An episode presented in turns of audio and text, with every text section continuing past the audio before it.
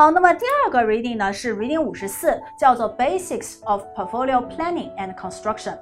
那么这个 reading 呢，主要研究的是一个概念，被称为 IPS。好，IPS 的全称呢叫做 Investment Policy Statement。那么这个概念翻译成中文有很多翻译方法，比如说叫做投资策划建议书，或者叫做投资政策声明。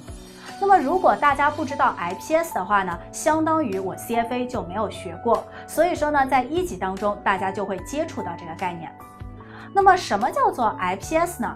它的本质其实是一个合同或者纲领性的文件。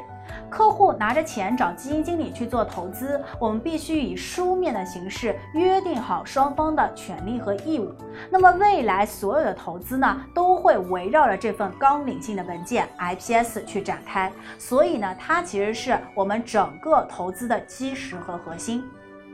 那么在 IPS 当中呢，我们要研究客户的一些基本情况。总体来看，要研究七大条内容，我们把它简写为 RRTTLLU。那么在一级当中看到这个英文，大家要知道属于什么样的条描述就可以了。首先我们来看的是前两个，前两个 R 呢，我们把它称为投资目标 （Objectives）。好，第一个 R 代表的是风险 risk，第二个 R 代表的是 return 收益。